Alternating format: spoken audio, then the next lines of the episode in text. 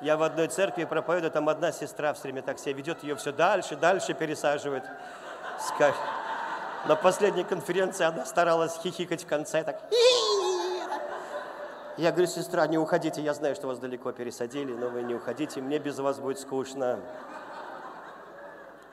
Она мешает другим. Знаете, есть такое служение огнетушителя, но это не в вашей церкви. Там прям бодрствует, чтобы дух святой не сошел. Они исповедуют, чтобы сошел. Но когда он сошел, они такие...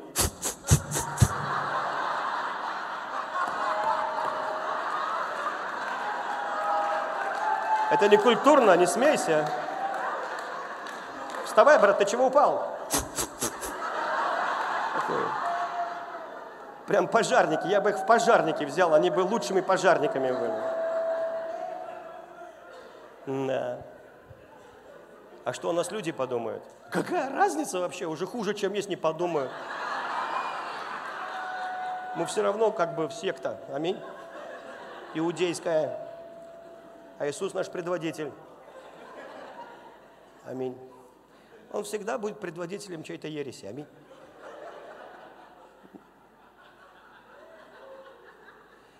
В Калининграде мы с Дмитрием Шлитгауром служили. Он пошел чуть раньше, а я в номере ну, остался, чтобы прочитать один стих всего из Библии. Не для проповеди. Я должен был проповедовать. До- Буду стараться контролировать. Я должен был проповедовать, но я прочитал, что мы приступили не к горе осязаемой. Сразу тебе скажу, что христианство это не то, что руками можно, вот, ну вот, в духе, это не гора осязаемая, да? И не вот к этому страшному огню, который боялись люди подойти и так далее. И многие путают христианство вот с тем прошлым. Прошлое закончилось. Аминь. И он, говорит, и он говорит, мы приступили к чему-то очень духовному, и слово «приступили» означает вот так, вот так.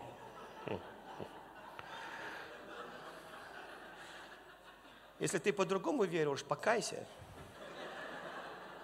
Ты должен так верить. Говорит, почему я ангелов не чувствую? Потому что ты не веришь. Ты в густой толпе ангелов, как в китайском метро. Представь, если бы ты это увидел и поверил, ты бы был самым счастливым христианином, ты бы ржал над всем. Ты бы, как Елисей сказал, тех, кто с нами, не буди меня больше так рано.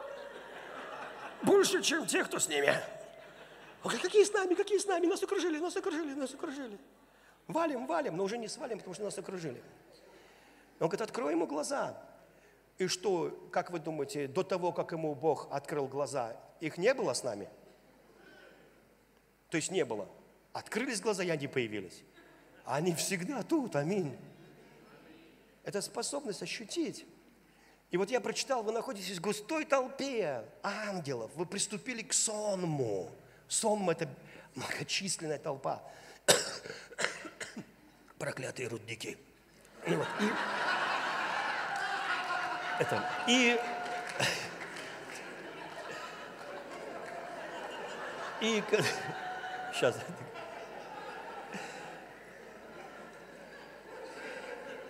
торжествующему собору написано, и к торжествующему, торжествующему, объяснять слово торжествующему, аминь? Торжествующему, это не вот так вот. А сейчас, это Милхола стояла на балконе, а сейчас мимо трибун проходит, и вдруг такой Давид, «А-а-а!» торжествующий такой. Она такая,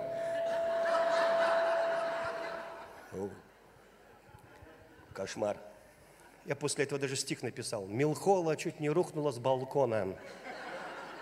Когда увидела, как царь Давид в безумном танце славит Бога, корону дома позабыв.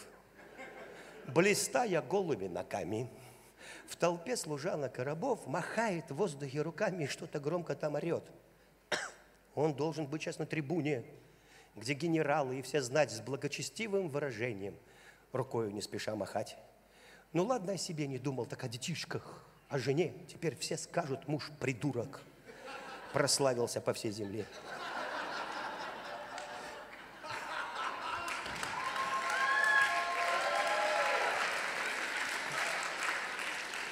Религиозно, благочинно, в суждениях своих права. Одно лишь только всех смутило, бесплодной стала навсегда.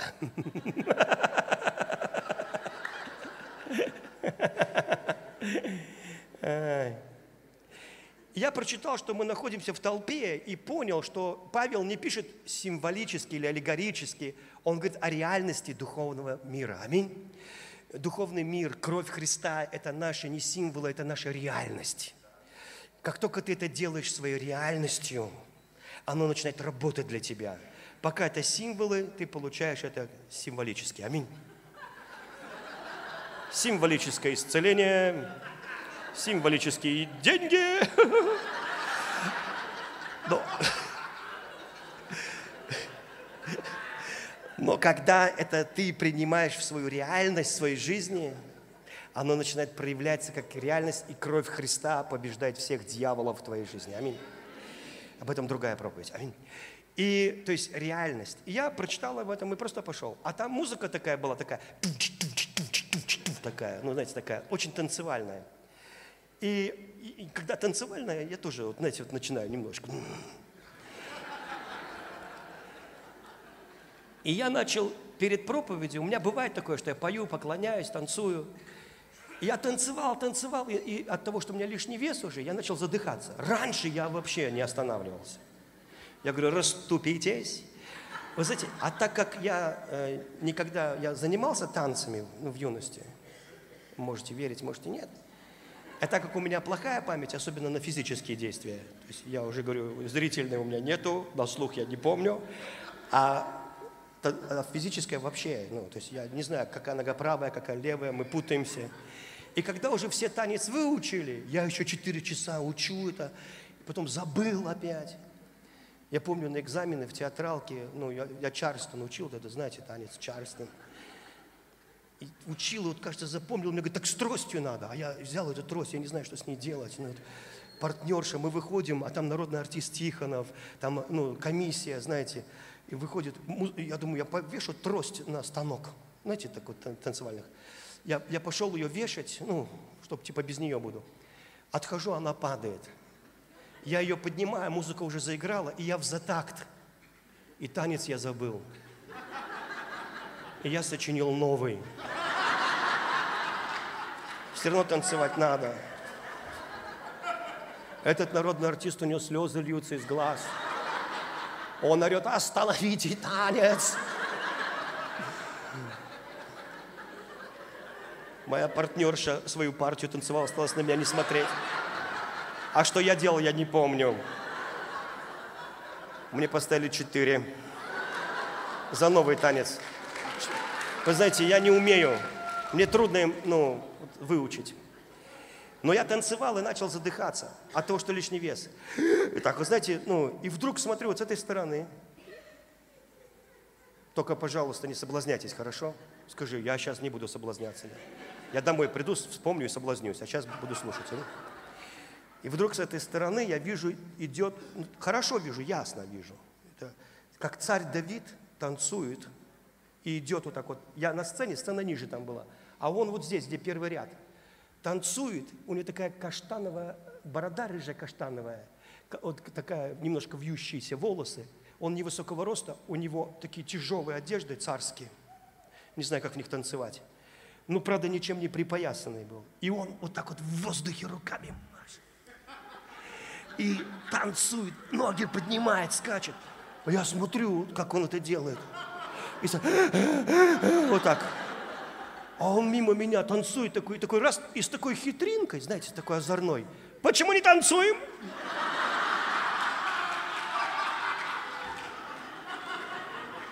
А я, я вообще не ожидал, что он заговорит. Я, я просто... А мне стыдно сказать, что я потолстел.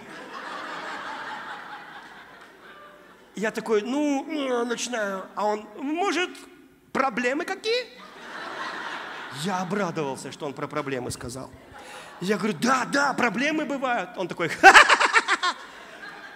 что больше, чем у меня? Я как вспомнил его проблемы. Нет, говорю, и давай танцевать. Слава Богу, не такие. И опять начал задыхаться. А, а, такой, Останавливаюсь, смотрю, он опять с этой стороны. Как он туда вернулся назад, я не знаю, но он опять с этой стороны танцует. И так озорно танцует, руками машет, ногами. Мимо меня проходит такой, я с такой лукавинкой. Почему не танцуем? Опять. А мне стыдно сказать, что я поправился. Я такой, ну, э, а он такой с хитринкой, может, грехи какие? Я обрадовался, что он про грехи заговорил. Я говорю, да, говорю, грехи бывают. Он такой, ха-ха-ха, что больше, чем у меня? Я такой, нет, слава Богу! И давай танцевать.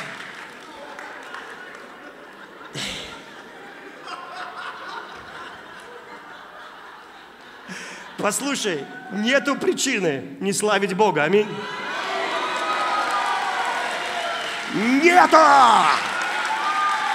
Нету! Ибо Он благ и милостиво вовек! Аллилуйя! Слава Тебе, Иисус!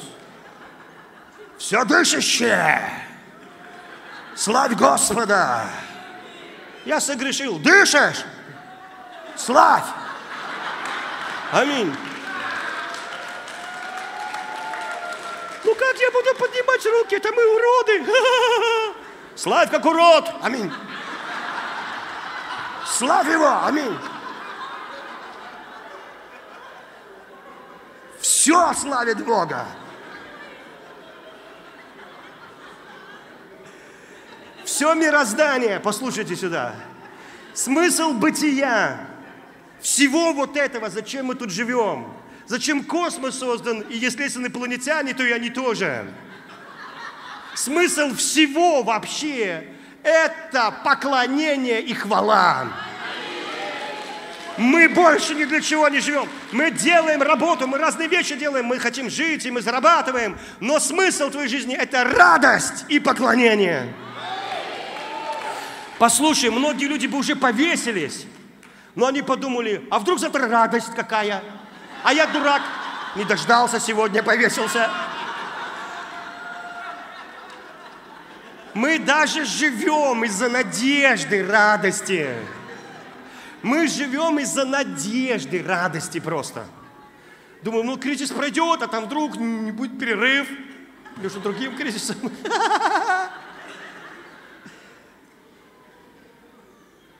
Смысл всего и что Бог ищет, это поклонников. Смысл того, что ты не можешь что-то победить, это отсутствие полного понимания, что такое поклонник. Это, это ты как поклонник, понимаете? Потому что ты создан быть поклонником, ты все равно чему-нибудь поклонишься. Лошадиным силам в своем автомобиле, поэту, художнику, кому угодно. Мы все славим, что нам нравится. Мы славим все, что нам нравится. Ромео, Джульетту, Джульетта, Ромео. Это истинные поклонники. Умерла Джульетта, умер Ромео, умер Ромео, умерла Джульетта. Умер Христос, мы умерли, умерли мы, умер Христос. Это все любовь, во всем виновата любовь. А она, как известно, дура. Она необъяснима человеческим умом. Она все терпит, все покрывает, все надеется. Только дура все покрывает. Только дурак еще надеется. Любовь не ищет своего. Ты что, совсем что ли дурак? Сейчас все ищут своего. А мы не ищем. Дурак. Понимаете? Любовь, она не поддается человеческой логике, она не из этого царства. Она дар того царства нашей земли. Аминь. Лично тебе. Поэтому Бог приготовил великое помазание любви для российской церкви, которое призвание заключается в том, что она невестится, она невестится, она ищет своего жениха, но не знает, что его зовут Иисус Христос. Но когда узнает, ее никто не остановит, потому что она будет исполнена такой славы, и в церквях будет слава, как золотой мед густая. И Бог хочет, чтобы мы знали уроки, чтобы эта слава сошла не на лоха, чтобы ты зачет получил по милости. Аминь. Зачет по милости. Не пятерка, зачет. Бог говорит, на пятерку никто не тянет, зачет.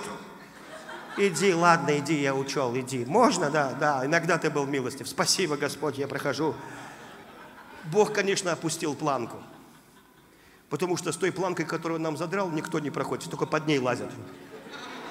Кроме Серафима Саровского, Сергея Радонежского никто не перелез, вы понимаете? И Бог говорит, нет, так дело не пойдет, так рай будет пустой, вы понимаете там. Серафим Сорокин, Сергей Радонежский и животные, и животные, и животные. Вы понимаете, нет, Бог, э, э, благодать, она дана для того, чтобы то, что ты представляешь собой внутри, новое творение, царственный священник, святой и непорочный, потому что над ним приношением в жертву себя самого навсегда сделал тебя совершенным. Аминь. Но внешне ты не всегда проявляешь эти совершенства, правда ведь?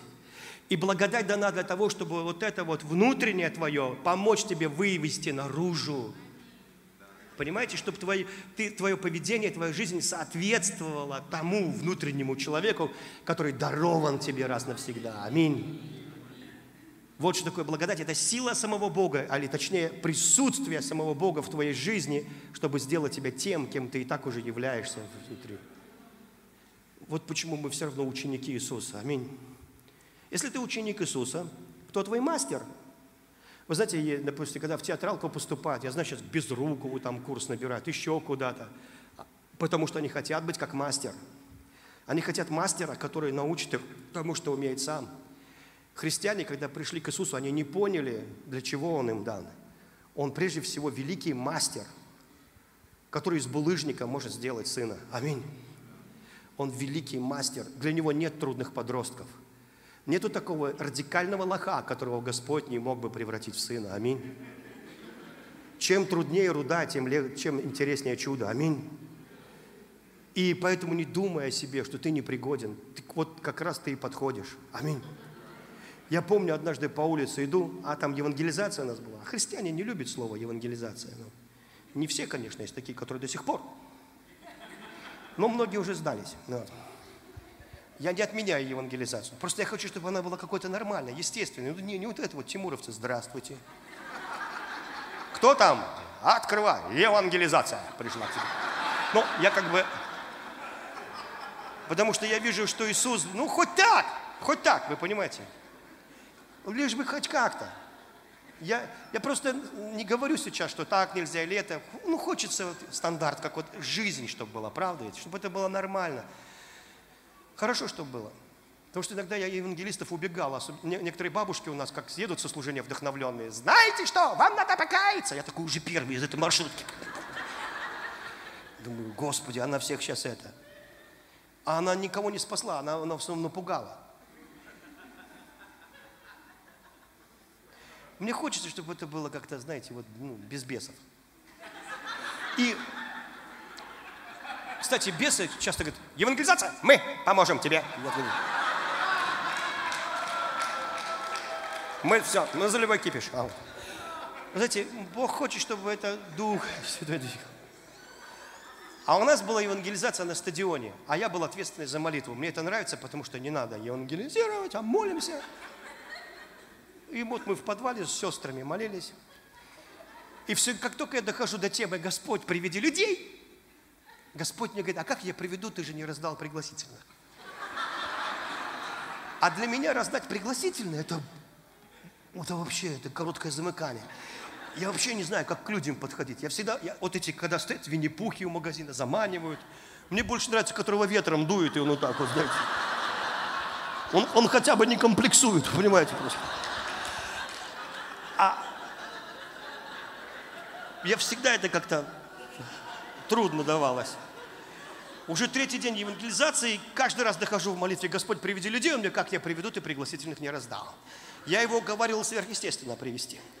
Но потом я понял, что ну нельзя так. Я говорю, женщины, мои драгоценные сестренки, вы молитесь, я сейчас приду. Я взял и пригласительный, пошел приглашать. Иду, какой-то мужик, джип там возится – я говорю, а я не знаю, я уже разучился с людьми разговаривать. Я говорю, вы знаете, у нас там, извините, я беспокою, у нас вот тут рядом, буквально у нас тут это, евангелизация у нас. Чего? Я говорю, я просто э, говорю, у нас там, говорю, это мероприятие. Евангелизация, я говорю, у нас. Ну, хотел сказать, что Бог вас любит. Иди отсюда! Знаешь, что такое 666? Я такой, ну, знаю. Вот и иди отсюда. Я, я не стал ему объяснять, что такое 666. Чтобы не пострадать за Христа раньше времени. Потому что 666 это шестерка на побегушках сатаны. Шнырь. Трижды шнырь. На побегушках. Вот. Я пошел дальше. Там три женщины стоят. Я говорю, вы знаете, вот тут у нас рядом. Я говорю, ну, просто хотел вам сказать, что Бог очень вас любит. Одна падает на колени, хватает меня за руки, начинает целовать, я их вынимаю. Миленький ты мой, как я рада тебя видеть и слышать. Все трое покаялись, на евангелизацию не пошли. Я иду дальше, идет какой-то парень, а я у пивнушки там, знаете, он идет по улице, а, знаете, так как наши русские соотечественники ходят. Его даже в Германии, вот когда будешь, наших сразу видно издалека. Немцы просто идут, наши не просто. Ну. Я не знаю, все узнают русских, знаете. Как говорит, по улице Берлина шел русский разведчик. Все в нем узнавали русского разведчика. Кто по стремительной походке, кто по суровому выражению лица, кто по кокарде, а кто по волочившемуся сзади парашюту. И, вы знаете, иногда...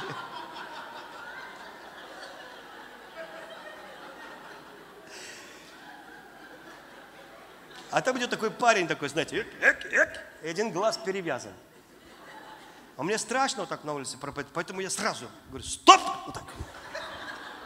Он остановился, я ему пальцем в глаз, который видит, показываю. Бог хочет исцелить твои отношения с твоей женой и твой глаз. Прямо сейчас. Думаю, про глаз я знаю, это видно. А про жену зачем ты сказал? Я говорю, может, у нее нет жены. Будет. Все равно надо будет исцелять потом взаимоотношения. Ладно. Он такой, что, правда что ли? Я говорю, да. И если я помолюсь, Бог тебя исцелит. Молись. Я помолился и хотел уходить. Он говорит, бинт развязывай.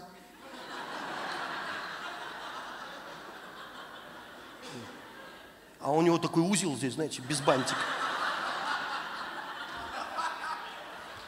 Я его развязываю, сам начинаю молиться, Господи, может, у него глаза-то не было. А он такой, здорово, меня Бог исцелил. Слушай, а если не исцелил, ты мне обратно это примотай потом. Я говорю, конечно, примотаю. Я говорю, да нет же, говорю, исцелил тебя Бог, что ты переживаешь?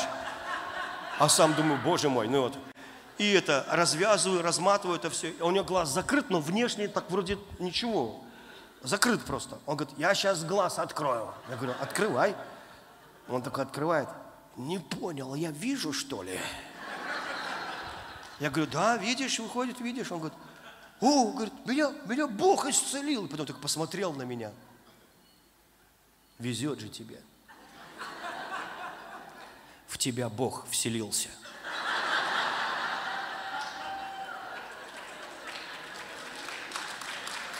И я ему говорю, так и в тебя может вселиться Бог. Не, меня не может. Я говорю, почему? Ну, я милиционер. И ну, потом я в Афгане воевал. Я говорю, слушай сюда, вот в таких, как ты, Бог особенно любит вселяться. Он говорит, пойдем, я тебе что-то куплю. Пиво ты не пьешь, скорее всего? Я говорю, угадал. Вот кипы лимонада. Знаете, евангелизации всегда благословляют. Вот. И я пришел к сестрам счастливый. И иногда мы думаем, ну почему Бог любого человека? Для него нет трудных подростков. И когда Дух касается тебя, ты сразу призываешься к предмету твоего обожания, к поклонению Богу. Потому что тот, кто создал этот мир, который создал его уникальным, невероятным, с юмором Бог создал – вы знаете, что Божий юмор везде. Некоторые люди говорят, пастор Сергей, ты шутишь, и некоторые твои шутки на грани. Да. Да. Когда придете на небо, оборжетесь. Там не будет такого, знаете. Знаете, вот ангелы не видят того, что видят дети. Вы, вот, я, я точно знаю, что Бог на меня не обижается, когда я это говорю. ангелы видят неприступный свет. И когда они видят вот эту славу, которую создал мир, Бог вот это, они, о, вот так вот. Но если они проникнут за свет туда, к папе, то они увидят там народ людей некоторых, которые лазят по нему, за уши его дергают, веселятся. Он их на коленки качает. Они такие, идите, это не для вас. Я тебе говорю, Бог такой домашний, не, такой уютный. Ангелы пытаются проникнуть в эту тайну, но не могут. Они хотят, чтобы мы вошли в свое сыновство и через это в ту невесту. Ты не можешь туда попасть без сыновства. Как не мог стать сыном без дружбы, ну, я имею в виду, то и без рабства когда-то прежде. Понимаете, да?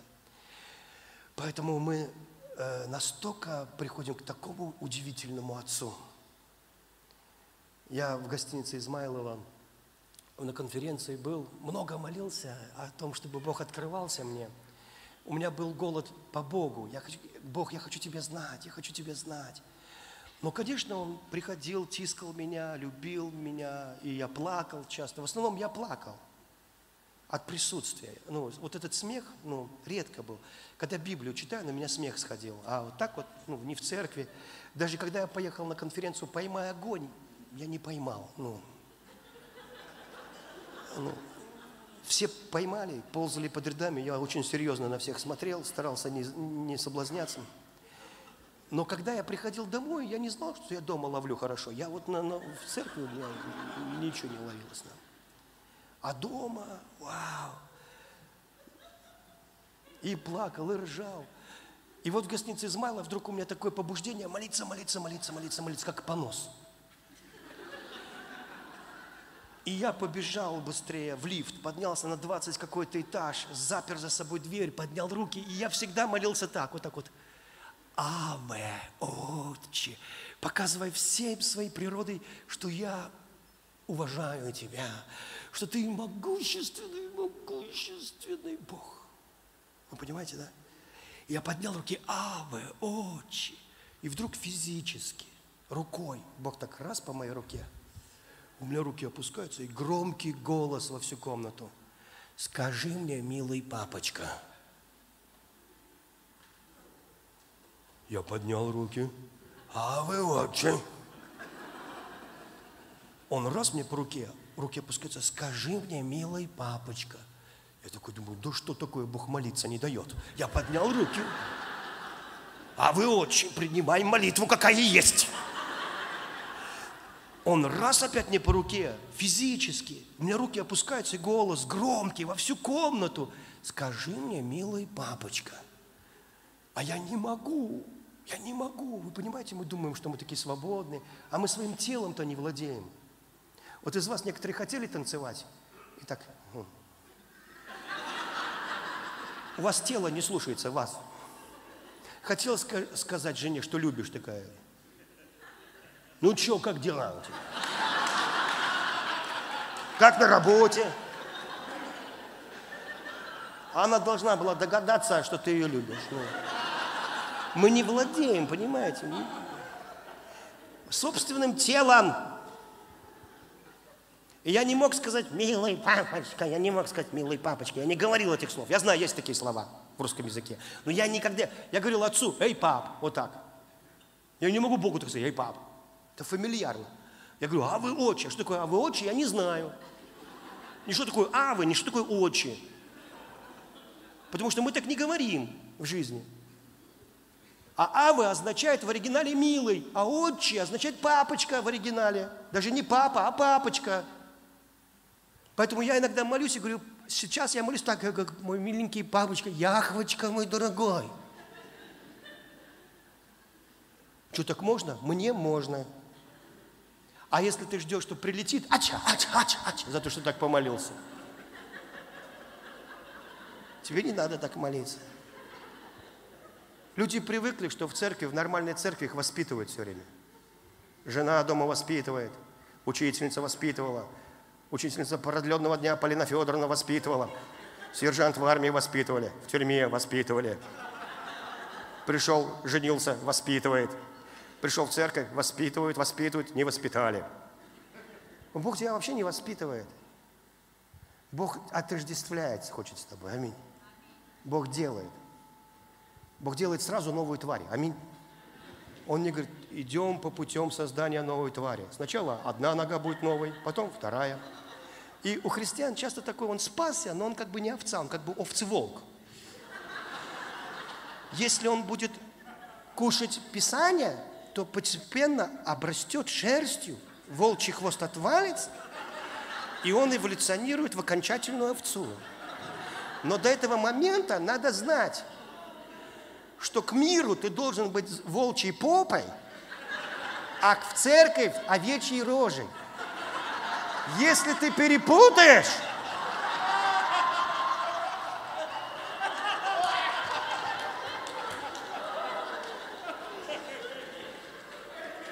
Бог не мутирует тебя, понимаете, Он сразу сделал тебя совершенным. Аминь.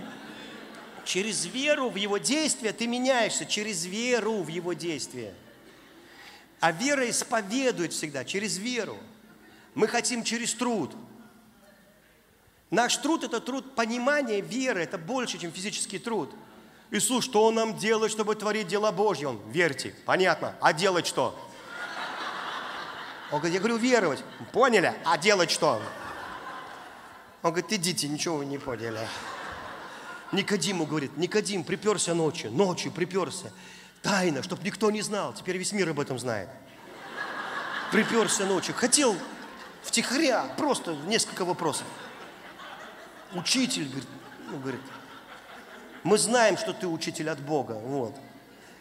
А на самом деле Иисус не слушает твои слова. Он не слушает твои слова.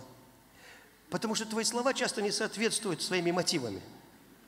Помните, один классик наш пел «Ко мне приходит мотив, я подбираю слова». Если к нему приходит мотив, то к Богу тем более мотив приходит. Когда ты жертвуешь, деньги к Богу не приходят. Он, Лукьянов отложил на свой дом 100 тысяч потихоньку. Постройте ему что-нибудь. Ну,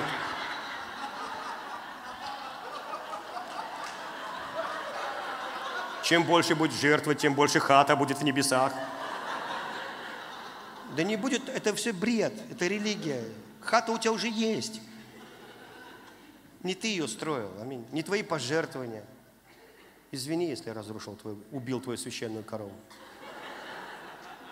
И она будет такая, какой ты вообще вот в лучших фантазиях у тебя не было. Ты когда увидишь ее, скажешь, о, как ты знал, что я хочу? Я даже сам не знал, что хочу. Он говорит, я знаю тебя изнутри. И к Богу приходят не деньги, к Нему приходит мотив. Вот почему две лепты привели Бога в состояние радости, а деньги тут ни при чем. Сердце.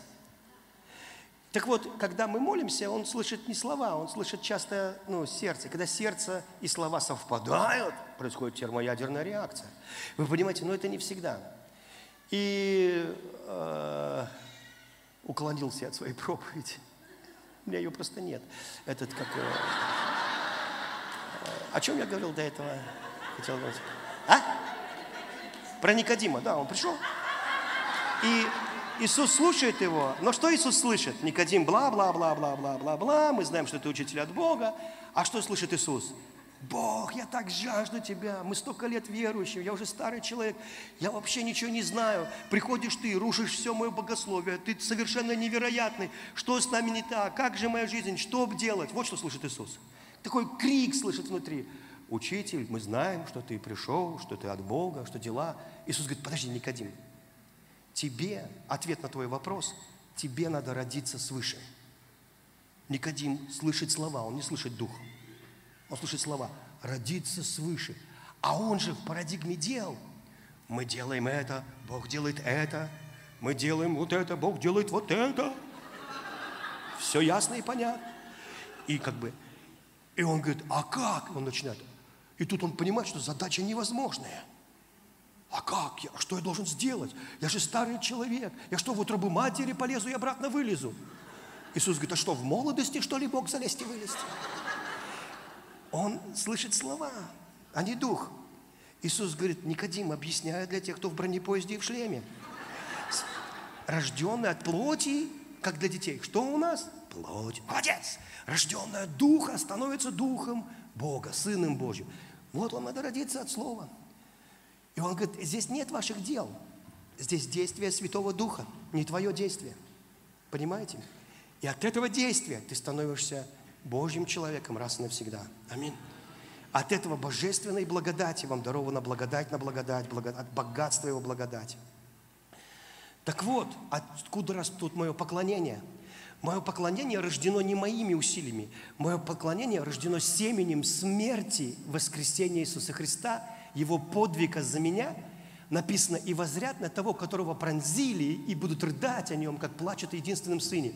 Мое поклонение рождается из его жертвы и благодарности, его невероятной любви ко мне, которую невозможно осмыслить. Она не поддается уму, и вот поэтому он достоин в любом моем состоянии, он достоин моего поклонения. И как я уже сказал, суть поклонения – это не пение. Пение – это один из способов выражения поклонения, как и танец, театр, кино – труд или любовь к жене, что угодно, это все должно быть поклонение. Поклонение – это когда ты настолько благодарен Богу, что ты хочешь сварить жене кофе, потому что она такой хороший Иисус Христос у тебя дома. Потому что ты поклонник. Поэтому поклонник, самый великий поклонник – это сам Христос. Потому что Он поклоняется Отцу, как и Отец поклоняется Ему. Ты скажешь, да быть такого не может. Иисус больше, Иисус меньше. Молодец, померил всех на размеры. Послушай, тот, кто больше, часто больше поклоняется тому. Потому что когда папа одевает доченьки сандалики, целует ее ножки и поклоняется ей этими действиями, может, может быть, даже поет ей песни, что ты хорошая. И поклонение – это Христос под балконом, а церковь на балконе, которая слушает его песни – если ты это не поймешь, ты не сможешь принять. Поклонение церкви – это не пение, поклонение церкви – это уши. Вот почему Иисус не говорит, не наблюдайте за собой, как вы поете, что вы говорите, а как вы слушаете. Потому что девушка влюбляется через слух. Слух – это способность поклонения, когда ты слушаешь Бога. В оригинале, в еврейском это слово «шемма». И в оригинале оно не звучит просто «шемма», или Шемма Израиль, или в оригинале Шемма Шемма Израиль. Слушая, слушай, слушая, слушай Бога. Слушай, как Он любит тебя. Слушай проповеди, в которых Он любит тебя. Потому что если церковь – это лагерь по воспитанию, и даже люди в церкви верят, что если они не поплакали о своих грехах, если их не обличили, то собрание было напрасно – они собирают своих детей в церковь, не в вашу, я про другие говорю. Даже не в вашем регионе, у вас все хорошие, это в другой стране. Они собирают своих детей, ссорятся иногда, потому что все не хотят идти в церковь. Но надо! Ты хочешь быть проклятым? Шесть дней работай, один отдай. И вот ты шесть дней работал, воскресенье испорчено, Лучше, когда собрание рано утром, потому что хотя бы остальной день посмотрю телек. Я вам и не обижайтесь на меня, если что, ладно? Вот и собрал своих детишек, привез в церковь, отправил их на детское служение раскрашивать Давида. Вы пели. Потом пастор вас обличал. Не ваш, я говорю, в другой стране. Вы сняли штанишки. Хач, хач, хач, хач. Да, мы грешники. Одели штанишки. Шесть дней работали, седьмой вас лупили. Ну что, детки, раскрасили Давида? Раскрасили Давида. Пойдемте домой. Потом говорит, а что у нас церковь? А что у нас церковь не растет? Даже не знаю.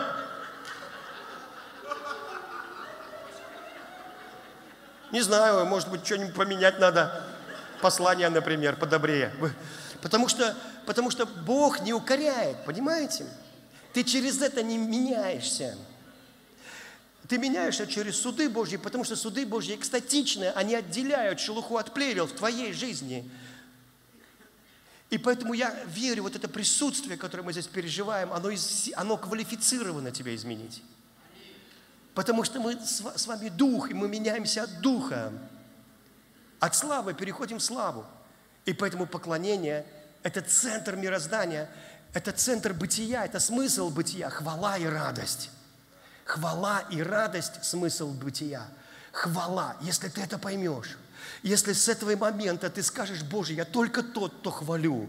Я хвалю Бога, я хвалю свою жену, я хвалю своего мужа, я хвалю своих детей. Если надо, я могу их скорректировать, но не в духе уничижения их жизни. Я не воспитываю больше мою жену, потому что я воспитывал ее первый год моего брака безуспешно. Мы поссорились до 4 утра, общались.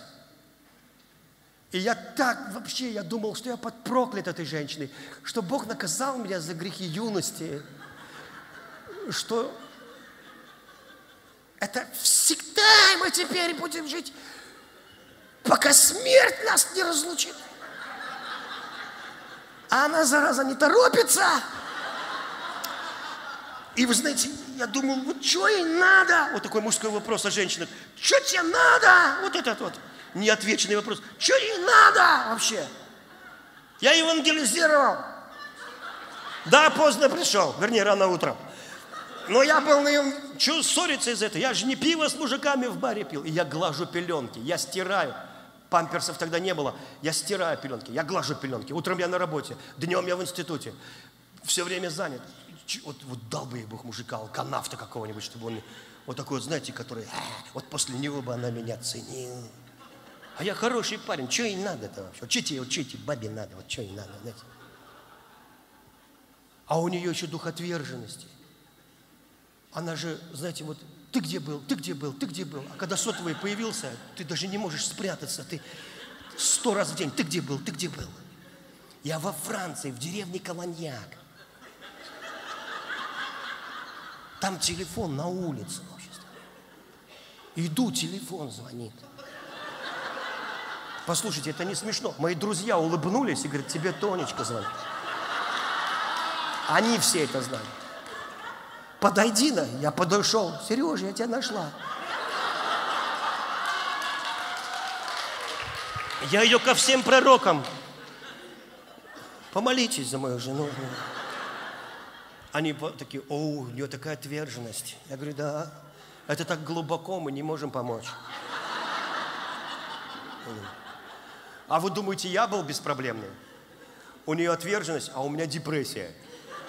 Знаете, у меня депрессии не было только в церкви. Как только я из нее выходил, я уже смерти просил.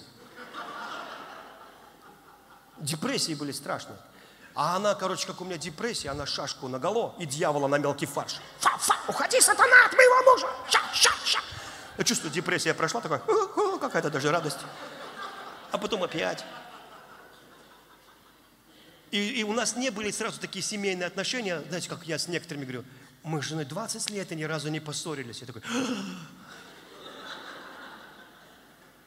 а я говорю, перевыполнил все ваши нормы, вы можете не ссориться.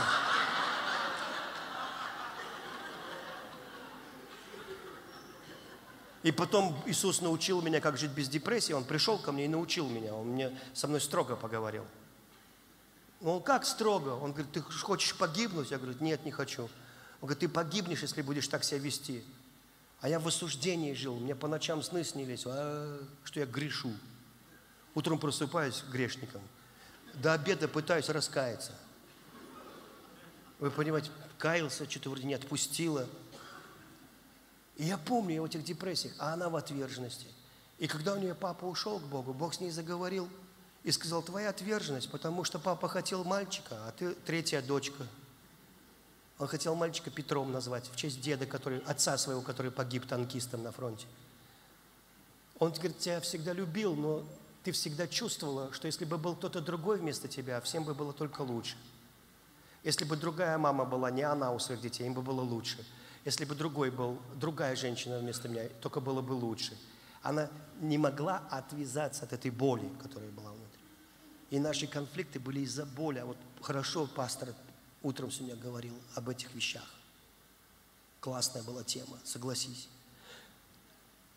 И поэтому, когда Бог освободил ее, освободил меня, да, все хорошо, наладилось. Но Бог всегда учил, говорит, Он мне сказал, когда я гладил эти пеленки, Сергей, если ты, Он мне сказал, я хочу, чтобы ты любил свою жену. И я говорю, ага. Она мне на шею сядет, ножки свесит и поскачет. Потому что самая страшная мужская визуализация – это подкаблучник. Подкаблучник. Жена тобой управляет. Ты попал. Вот. Бог говорит, хорошо, тогда сам воспитывай твою жену. Я не буду Богом твоей семьи. Если ты будешь ее любить, я буду Богом твоей семьи. Если ты не будешь любить свою жену, я не буду Богом твоей семьи. Вот почему бывают такие серьезные проблемы. Я так напугался, я говорю, хорошо, хорошо, я буду ее любить. Я больше не цитировал ей места Писания, не воспитывал ее. Вы со мной? Ну, иногда я сразу возвращался. И я понял, кто такой Иисус Христос. Он великий поклонник и слуга. И я получаю удовольствие от того, что я служу дома, служу людям. Я люблю сварить кофе моей жене. Я люблю ей подать двумя руками, как в Японии. Если бы у меня был бант, я бы еще так вот сделал. Мне нравится смотреть на нее. Когда она меня не видит, я ее разглядываю. И думаю, какая хорошая, какая она хорошая. Вы слышите меня? Это же не вместо тебя, если другой вместо тебя это думал, да? Послушай, это мы делаем, мы служим, и мыслями любим, и делами. Понимаете, и мои друзья посмеивались над мной, а потом их дети подходили и говорили, пастор Сережа, вы только продолжайте дружить с моим папой. Я говорю, а что такое? Он стал намного мягче. Он стал намного мягче. Я говорю, да? Да, они вам подражают. Я говорю, серьезно? Да. Я говорю, ну, хорошо. Потому что Иисус поклонник. И он, ты не заберешь его тазик с полотенцем. Он великий официант. Вы слышите меня? Я очень люблю официантов. Я, потому что они мне служат. Я очень, когда у меня сейчас просто вот я не умею по QR-коду чаевые давать, и мне это огорчает. Но мне очень нравится. И когда я встречаю людей, которые полны любви, они такой след у меня оставляют. Первый человек, который я увидел, он был вообще американец, Олби Пирсон. Вокруг него просто собирались люди, его жена, они оба одинаковые. И у них текли слезы. Потому что когда ты подходишь к нему примерно к два метра к нему, присутствие такое, и начинают слезы течь. Я помню, и он просто обнимает. Они вообще американцы помягче. Знаете, они, ну, как бы открытые. У них другая культура. Если ты в Америке сел на скамейку, там кто-то сидит, надо обязательно заговорить. Обязательно. Это считается некультурно не разговаривать. У нас в России, если кто-то сел и заговорил,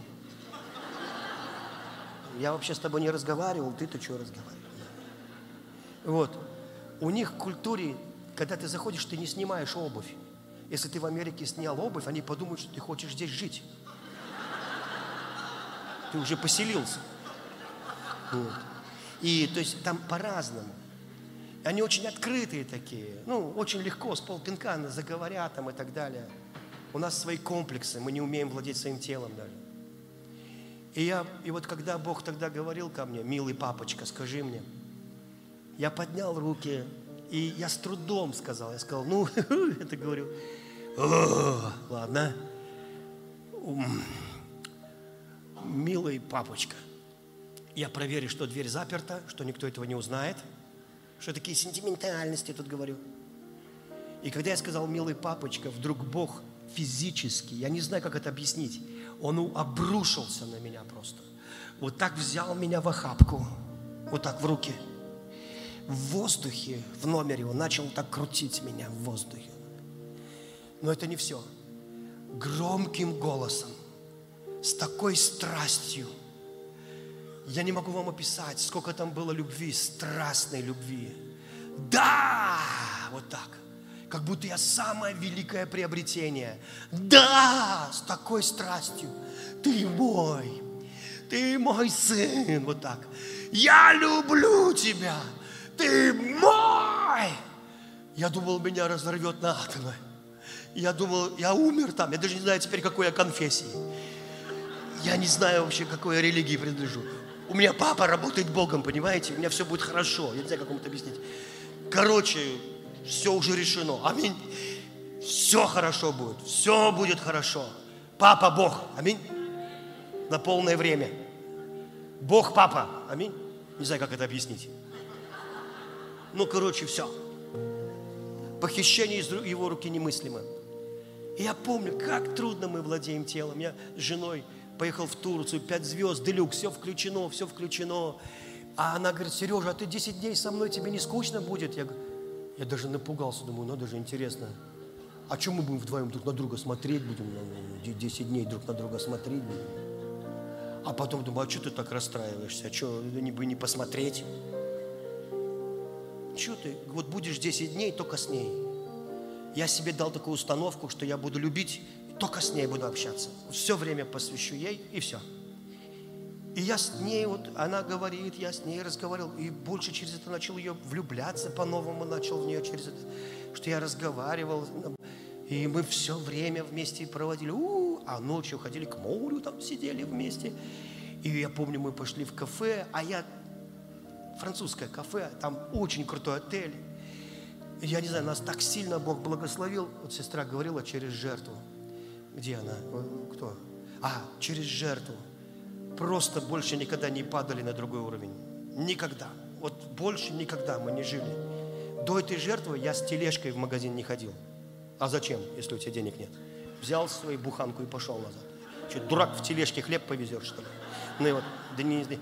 И Бог просто так, что мы даже поехали отдыхать, ну, в Турцию пять звезд, все включено. И вот во французском ресторане мы сидим, свечечка горит, глазки у нее блестят, на лице такой румянец, красивая, такая милая. Я сижу, кушаем супчик. Я говорю, Тонечка, я хочу ей сказать, какая она хорошая. Она, да, Сережа. Я такой, ты кушай супчик, Тонечка, кушай супчик. Думаю, боже мой, я жене это хотел сказать. Я жене это хотел сказать. Съели супчик, доедаем второе. Я, я сидит, свечечка горит, глазки светятся, такая хорошая. Я говорю, Тонечка, она, да, Сережа, как второй. Она, да хорошо, вкусно. Ой, боже мой, думаю, да что же такое? Штрюдель, штрюдель доедаем. С мороженым, этот пирог яблочный. Я говорю, сейчас я скажу, я сейчас скажу. Я говорю, Тонечка. Она, да, Сережа. Я такой, вот ты сидишь, говорю, такая хорошая вся. Свечечка, говорит, глазки так светятся. Да что ты, милая, хорошая у меня. И что-то там... У нее слезы такие из глаз покатились, такие крупные слезы. Я напугался, думаю, ну дебил ты, Сережечка, ты жену довел до белого коленя, она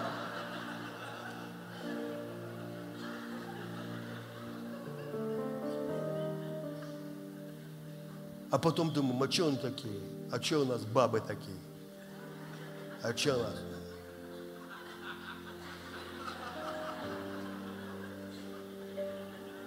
Питере в квартире, знаете, если там в институте учился в квартире, за стенкой. Сволочь! А там все слышно, как будто она здесь, на кухне. Опять нажрался! Мы только все, там не буду слов говорить, это не важно. Что ты молчишь? Что ты молчишь, свинья? Я с тобой разговариваю. Это оттуда такой тоже. Опять. Сволочь! Что ты молчишь? Что ты молчишь? Я с тобой говорю. Примерно вот так. Вы знаете. И потом, с чего все не так?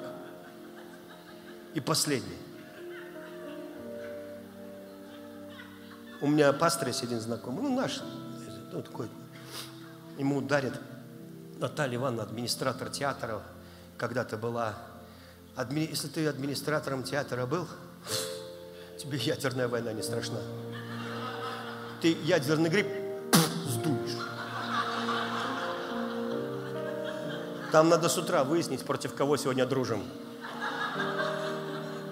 И вы знаете, и они там подарки. Вот как раз вот это, кто, про, кто возьмет билетов в пачку, тот получит водокачку.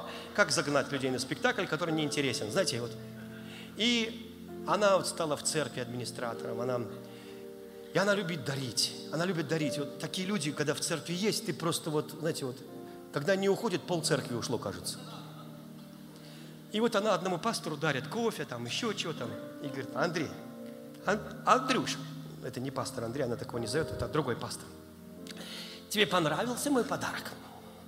И ждет реакцию. Он такой, да, Наталья Ивановна. А что ты не радуешься? А Андрюша говорит, ну, Наталья вы простите, я просто не выражаю мои эмоции. И вот фраза, которую сказала Наталья Ивановна, стоит записать в 32 главу притчи отдельно. Одну фразу, просто 32 глава, одна фраза, и все, больше ничего. Наталья Ивановна посмотрела на него и сказала, а ты выражай, Андрюша, свои эмоции. Выражай.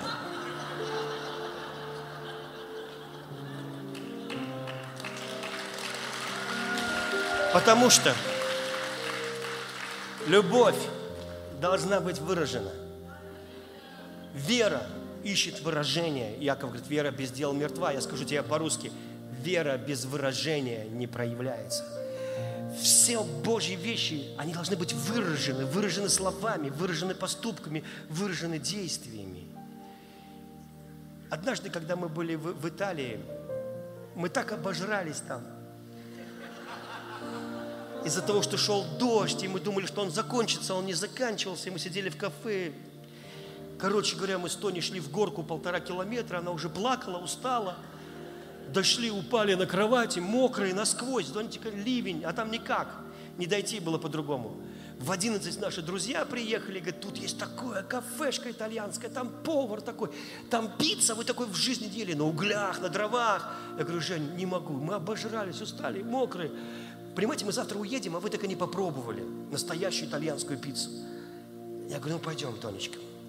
А там кухня открытая, и вот повар, он готовит, он тебя видит – Повар был высокий, с такими длинными руками, он готовил. Мы заказали пиццу, лазанью, и он на нас смотрел. Итальянцы щебетали все время. Они все вместе одинаково. Все вместе их разговаривают одновременно, все вместе, знаете, сразу. И никто никому не мешает. Ну, вот. И, и когда к нам подали пиццу, повар смотрел. Он смотрел так. Очень серьезно смотрел. Мы отрезали, я откусил. О, несмотря на то, что я обожрался, я оценил. Кстати, такое ну, тесто, такое все, знаете, и повар так. И начал готовить лазанью. Я это все видел, потому что я наблюдал за поваром. Он открыто. Я съел немножко пиццы и сказал, встал, и мы с Тонечкой сказали, Женя, извините, там, мы пойдем. Мы просто уже вырубаемся, и говорю, мы объелись. И мы пошли, и вдруг выбегает повар. Лазанья! Я напугался. Он встал, лазанья! Я такой, вы извините, excuse me, френды, френды сидят лазанью. И я думал, он сейчас нас проклянет, ну надо убегать. И, короче, мы от него еле удрали. Какой-то дикий повар вообще. Прошло пару лет – и вдруг Господь мне говорит, помнишь повара этого в Италии? Я говорю, помню-ка, я этого не забуду. Я ни до, ни после таких поваров не встречал. Вот так любит свое дело, представляете? Ему нравится, как ты ешь. Это его награда, твоя счастливая рожа, это его награда. Понимаешь? И Господь говорит, ты помнишь этого повара? Я говорю, да, конечно. Иисус мне говорит, я такой повар. Я говорю, подтверди Писанием, пожалуйста тучное заколото, вины налито, позовите народ. Народ не захотел. Слуги знают, что это дикий повар. Они приходят, повар говорит, Иисус говорит, ну как? Где народ? Один другому говорит, давай ты начнешь, а я продолжу. Он говорит, понимаешь, господин, мы говорили, но они там, как бы это сказать, а, а, они, там, понимаешь, не могут прийти. Почему не могут прийти? быков купили, и вот они там испытывают этих быков. А другие, давай теперь ты, А другие женились, они женились, они и, и, и, это, и испытывают сейчас эти жен. Он говорит, идите и соберите всех под заборами, всех вот негодяев, кого хотите, знаете, вот негодяев, реально, вот ужасных людей, все, кто вот просто. Но это надо съесть. И дом наполнился. И когда все было в разгаре, и вечеринка была, и все веселились, пили самые крутые вина, и кушали самый лучший шашлык, машлык. Повар вышел, слуг позвал, подойдите сюда. Никак не могу забыть тех, кто отказал. Хочу, чтобы вы сожгли их дома, города. Никого, чтобы больше не было, хорошо? Спасибо. Давайте. Эй, хава, нагила, хава, нагила. Опасно отказывать Иисусу в благословении. Если Он хочет тебя благословлять, ты не должен быть таким, благослови меня, благослови меня. Перестань так молиться.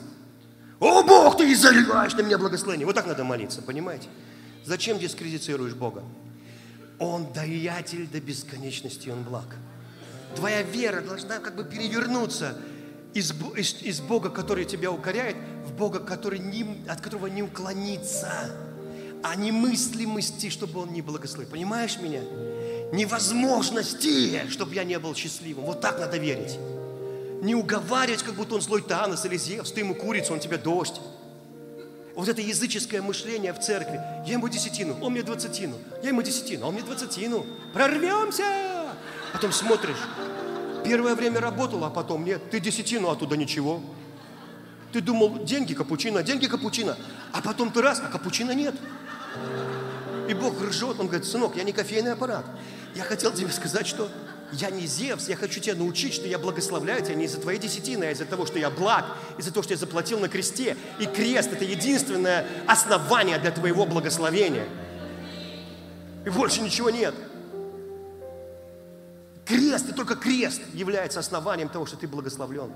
А десятину я даю не для того, чтобы быть благословенным, а потому что это, чтобы у пастора не просто штаны не спадали, а чтобы они хорошо держали.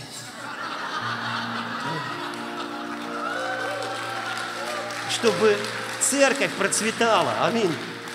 Потому что я люблю церковь. Аминь. Вы еще не ушли. Так вы знаете, все ушли, я один остался. И сестра на клавишах. Ладно, пастор дорогой, закончи, пожалуйста, собрание.